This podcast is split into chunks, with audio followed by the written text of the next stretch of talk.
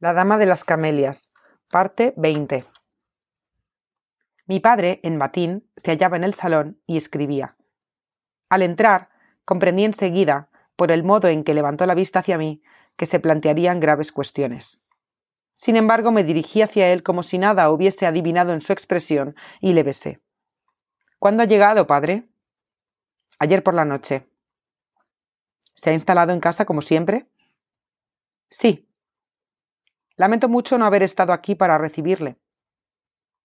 Esperaba que, tras estas palabras, comenzaría el sermón prometido por el frío semblante de mi padre, pero no me respondió. Cerró la carta que acababa de escribir y se la entregó a Joseph para que la echara al correo. Al quedarnos solos, mi padre se levantó y apoyándose en la chimenea me dijo Querido Armand, tenemos que hablar de asuntos muy serios. Le escucho, padre. ¿Me das tu palabra de que serás sincero? Es mi costumbre. ¿Es cierto que vives con una mujer llamada Marguerite Gauthier? Sí. ¿Sabes qué era esa mujer? Una mantenida. ¿Es ella la causa de que este año te hayas olvidado de venir a vernos a tu hermana y a mí? Sí, lo confieso. ¿Amas pues mucho a esta mujer? Ya lo ve, padre puesto que me ha hecho faltar a un deber sagrado, incumplimiento por el que hoy le pido humildemente perdón. Mi padre no se esperaba sin duda respuestas tan categóricas, pues pareció reflexionar un instante. Después me dijo Has pensado, supongo, que no podrás vivir siempre así. Lo temo, pero no lo he pensado. Pero sí debes de haber pensado, continuó mi padre con un tono más seco, que no lo toleraré. Me he dicho a mí mismo que mientras no obrara en contra del respeto que debo a su apellido y a la probidad tradicional de la familia, podría vivir como vivo, lo que me ha tranquilizado un poco respecto a mis temores. Las pasiones fortalecen frente a los sentimientos. Estaba dispuesto a luchar contra todo, incluso contra mi padre, para conservar a Marguerite. Pues ha llegado el momento de cambiar de vida. ¿Por qué? Porque te hallas en circunstancias demasiado propicias para cometer actos que hieran el respeto que crees profesar a la familia. No comprendo estas palabras. Se las explicaré. Que tenga una querida resulta comprensible. Que la compense económicamente, como un hombre galante debe pagar el amor de una cortesana, es lógico. Pero que olvide las obligaciones más santas por ella, que permita usted que el rumor de su vida escandalosa llegue a todos los rincones de mi provincia y proyecte la sombra de una mancha sobre el honorable apellido que le ha dado usted. Eso no puede ser, y no será. Permítame decirle, padre, que quienes le han proporcionado información respecto a mí están mal enterados. Soy el amante de la señorita Gautier, vivo con ella y lo considero muy lógico.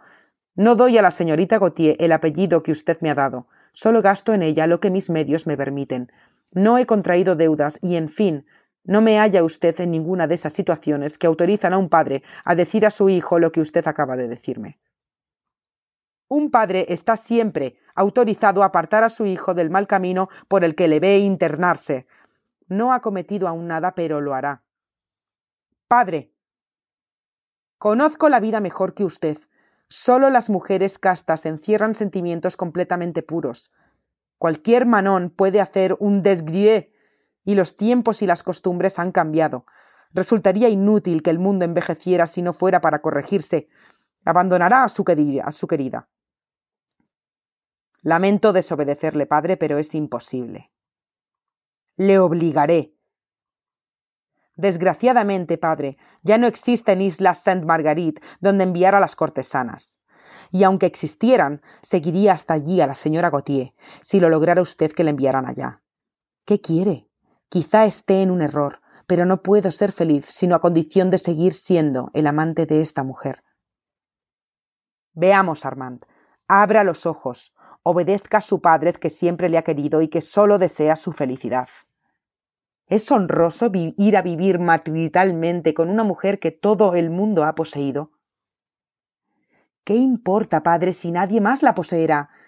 ¿Qué importa si esa mujer me ama, si ella se regenera merced al amor que siente por mí y al amor que siempre que siento por ella? ¿Qué importa, en fin, si se redime? Vaya. ¿Cree, pues, que la misión de un hombre de honor es redimir cortesanas? ¿Cree, pues, que Dios ha impuesto esta grotesca finalidad a la vida y que el corazón solo puede sentir esta clase de entusiasmos?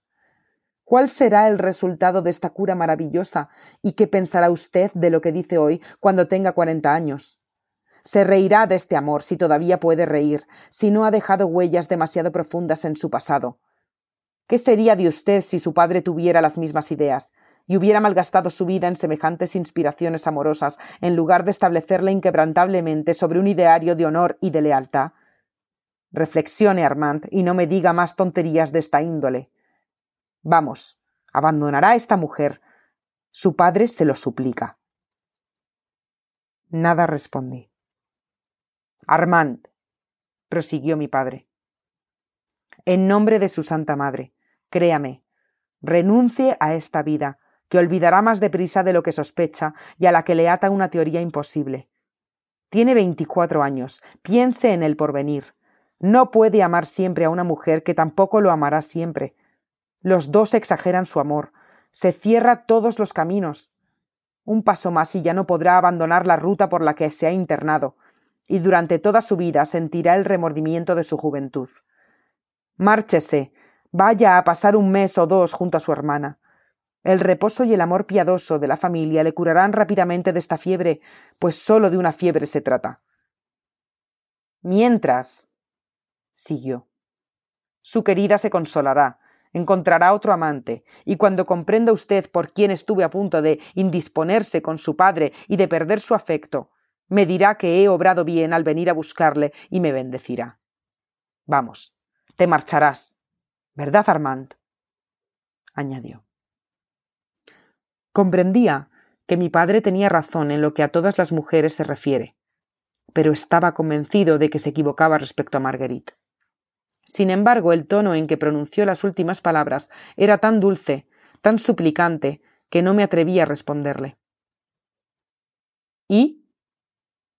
dijo con voz emocionada. Bien, padre. No puedo prometerle nada. Contesté al fin. Lo que me pide es superior a mis fuerzas. Créame, proseguí al advertir en él un gesto de impaciencia. Exagera los resultados de esta relación. Marguerite no es la mujerzuela que usted se imagina. Este amor, lejos de lanzarme por el mal camino, es por el contrario capaz de desarrollar en mí los más honrosos sentimientos. El amor verdadero siempre nos convierte en seres mejores de lo que somos, sea cual fuere la mujer que lo inspira. Si conociera usted a Marguerite, comprendería que no me expongo a ningún peligro. Es tan noble como la más noble de las mujeres. Lo que en las demás es codicia, en ella es desinterés. Lo que no le impide aceptar toda su fortuna, pues los sesenta mil francos que heredó usted de su madre y que le he dado son, recuerde bien lo que le digo, su única fortuna. Mi padre probablemente había guardado esta perorata y esta amenaza para asestarme el golpe final. Me sentía más fuerte ante sus amenazas que ante sus súplicas. ¿Quién le ha dicho que le cedo esta suma de dinero? repuse. Mi notario. ¿Acaso un hombre honrado hubiera llevado a cabo semejante acto sin advertírmelo? Bien, he venido a París para evitar que se arruine usted por una prostituta. Su madre al morir le dejó con qué vivir honradamente y no con qué prodigar generosidades con sus queridas. Padre, le juro que Marguerite ignora esta donación. ¿Y pues por qué la hace? Porque Marguerite, esta mujer que usted calumnia y a quien quiere que abandone, ha sacrificado cuanto posee para vivir conmigo. ¿Y acepta usted este sacrificio ¿Qué clase de hombre es, pues, capaz de permitir que una señorita Marguerite le sacrifique algo? Vamos, basta ya. Abandonará a esta mujer. Hace un momento se lo pedía, ahora se lo ordeno. No tolero semejantes indecencias en mi familia. Prepare sus maletas y dispóngase a seguirme. Perdóneme, padre, dije entonces, pero no me marcharé. ¿Por qué? Porque ya no tengo edad de obedecer órdenes. Ante tal respuesta, mi padre palideció. Está bien, repuso. Sé lo que debo hacer. Llamó. Joseph acudió. Mande trasladar mi equipaje al hotel de París, dijo a mi criado, mientras se dirigía hacia una habitación donde acabó de vestirse. Cuando reapareció, salí a su encuentro. Padre, ¿me da usted su palabra de no hacer nada que pueda dañar a Marguerite? le dije. Mi padre se detuvo, me miró con desdén y se contentó con responder Creo que está usted loco. Dicho esto, salió, cerrando violentamente la puerta. A mi vez, descendí la escalera, tomé un cabriolé y partí hacia Bougival. Marguerite me esperaba en la ventana. Fin.